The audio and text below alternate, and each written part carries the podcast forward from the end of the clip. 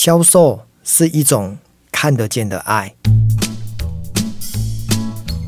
我在我的第十七集叫做《台九线的爱》，那时候提到了我因为看到了陈树菊在中央市场卖菜卖了五十几年，得到了《时代》杂志的风云人物，然后我跑去认识他的故事。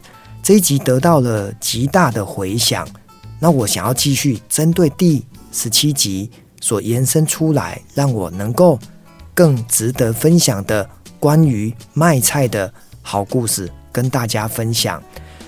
这个故事的一个起源，当然来自于我不断的到陈树菊的菜摊去跟他买菜。大家知道陈树菊已经退休了。他对台东、对台湾、对全世界的贡献是非常的大，因为他建立了一种不是有钱人才能够捐钱，而是想要帮助别人就有能力帮助别人这样子的心胸跟视野。也就是在那几年的时间，我近距离的跟陈树菊聊天，得知他为什么要帮助别人卖菜。或者是乐此不疲的一个很重要的思维，我从他的身上看到了一个顶尖业务高手，透过销售于无形的这样子的能量，让大家纷纷到他的菜摊去买菜。所以后来我就写了一篇文章，叫做《向陈树菊学销售的五个心法》。那这五个心法很值得跟大家做分享。第一个销售最重要的就是要建立优质的信誉跟个人的品牌。我想，我们一开始不管你在哪一家公司上班，你可能是用公司的品牌来销售。可是慢慢的，很多客人跟你买东西不再拘泥于公司的品牌，而是在于你个人的品牌。所以我会跟很多业务人员讲。纵使一开始我们有名片，我们需要仰赖公司品牌，可是如何让自己的个人品牌能够被顾客喜欢，我觉得这是很重要的。那当然，你不可能一直离职做三个月、做半年，你可能要深耕顾客，做三年、做五年，甚至做一辈子。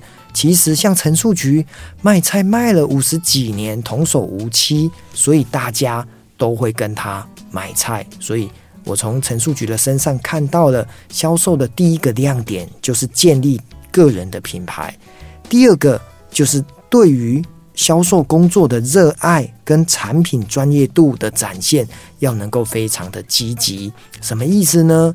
大家知道，在陈树菊还在卖菜的时候，他几点起床？我问他，他告诉我凌晨两点。而这件事情给我们一个很大的启发。他跟我说，只有凌晨两点早起的鸟儿有虫吃，他才能够去批发市场，找到最好的菜来卖给想要一大早就买新鲜蔬菜的他的忠实顾客。所以回到销售的角度，就是你热爱你的工作，你会非常的愿意投入更多的时间，哪怕半夜两点。你都会起床，想要去做你热爱的工作，这是顶尖业务的第二个思维。第三个呢，我觉得回到业务的角度，要有一种不张扬、不炫耀的一种虚怀若谷的业务魂。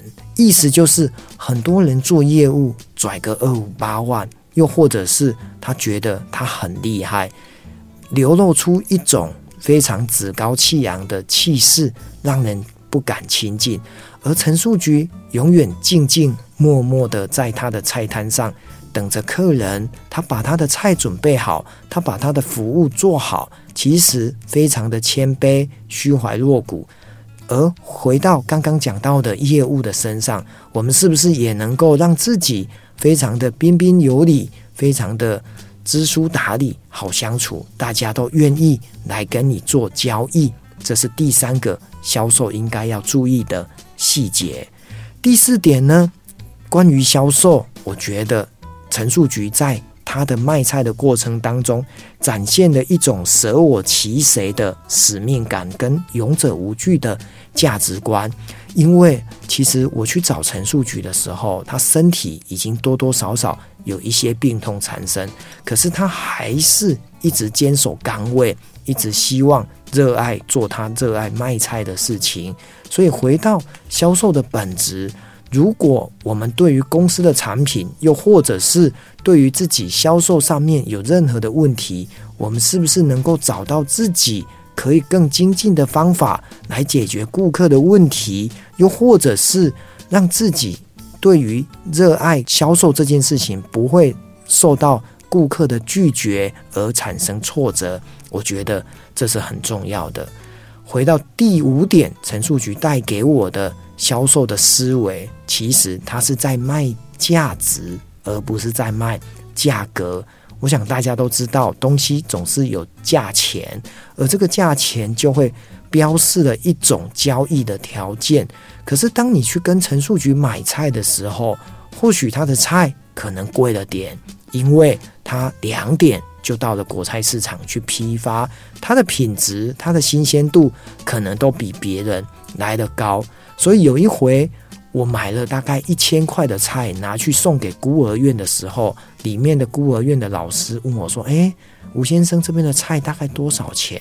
我跟他说：“哦，我买一千块。”他说：“哦，好像有点贵哦。”我就跟他说：“其实一点都不贵。为什么一点都不贵？陈树菊把这一千块的钱入到他的口袋之后，其实他又透过做公益帮助别人，再把这一千块。”不管是几 percent 再拿去帮助别人，所以我的钱外景和一谈干不要紧，一点都没有关系，因为他卖的是价值，而不是卖价格。